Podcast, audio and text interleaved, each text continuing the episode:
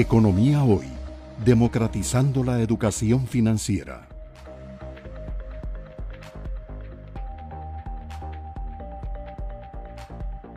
Eh, don Roger, eh, hay una persona muy querida, aprovecho y le mando un gran saludo, don Eduardo Lizano, que yo me acuerdo que cuando llegaba yo acá al Banco Central y lo saludaba y le preguntaba, don Eduardo, ¿cómo está? Y me contestaba, depende de lo que usted me diga. Si usted está bien, yo estoy bien. si usted está mal, yo estoy mal. Entonces, ¿cuál es tu opinión sobre lo que estás viendo eh, en el resto del mundo y por qué una, economía tan pequeña como la nuestra, de 5 millones de habitantes, un Producto Interno Bruto, 63 mil millones de dólares, deberíamos preocuparnos por esa situación? Mucha gente dice, ¿y a mí qué?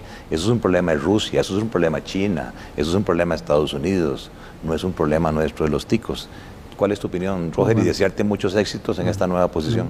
Muchas gracias, don Gerardo. Y y doblemente por invitarnos y tener la oportunidad de dirigirnos al público, a la gente que está deseosa de, conocer cómo están las cosas en el Banco Central. O sea, Costa Rica es lo que se denomina una, economía pequeña y abierta. Eh, es ver las cifras, en realidad eh, el crecimiento de Costa Rica, uno de los motores de crecimiento de Costa Rica es el comercio internacional, ambos en bienes y en servicios. Entonces el mundo es muy importante para nosotros. Tal vez nosotros no seamos importantes para el mundo, pero el mundo sí es importante para, para nosotros. Entonces lo que, lo que pase en la demanda global nos afecta a, nosotros. La otra cosa es que como economía pequeña y abierta somos tomadores de precios. Eh, Costa Rica nada puede hacer con, su demanda, eh, afectar los precios del petróleo, de las materias primas, de los granos, etc. Por ejemplo, eh, sabemos que la cosecha de trigo de la primavera ya no se hizo en Ucrania, que es un productor y exportador de trigo.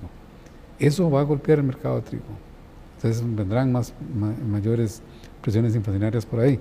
Entonces, sí, nos debe preocupar mucho y nos debe ocupar mucho lo que ocurre en el resto del mundo porque es una parte importante del dinamismo costarricense, se, eh, está ligado al dinamismo del resto del mundo. Ya cuando vemos los datos del IMAE, del mes de marzo, un dato tal vez que no se le ha dado mucha eh, relevancia, el crecimiento de lo que se llama el régimen definitivo fue mayor que el crecimiento de, las zonas francas.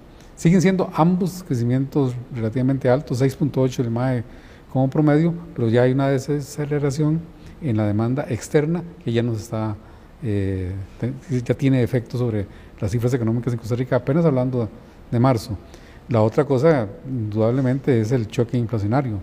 El, banco lo previó y empezamos a actuar, empezó a actuar, debería decir, este, este, eh, desde diciembre con el primer ajuste de tasa de política monetaria, esta forma prospectiva que tiene el banco de ser política y lo que se prevé y se dice en los comunicados de política del banco es que esta situación nos va a llevar exactamente a lo que Rodrigo dijo, eh, a acelerar este, los ajustes en tasas de interés, hacerlos más, más frecuentes este, en la medida que sea necesario y tal vez por magnitudes mayores, ¿verdad? Primero 50, 50, 75 y 150, ¿verdad? Entonces, eh, sí, tiene efectos este, para la economía costarricense.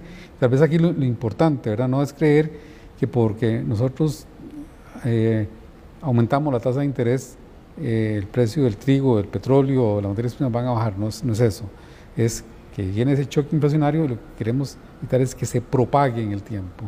Entonces, eh, dar el mensaje claro de que el Banco Central, su objetivo prioritario sigue siendo la estabilidad de nivel general de precios y esa es la política del Banco Central, como lo he mencionado, y creo que, otra gente que me ha preguntado, en Costa Rica se tienen entidades públicas, a veces dos o más entidades públicas con un mismo objetivo. Salud, tiene la Caja, tiene el Ministerio, Ministerio de Salud, en vivienda tiene varios y bienestar social, otras también, ahí más bien se, habla de que hay muchas, pero ¿cuántos ven la inflación en Costa Rica? Solo una, solo una tiene esa responsabilidad. ¿Cuál es la...?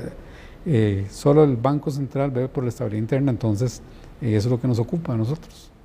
Economía hoy, democratizando la educación financiera.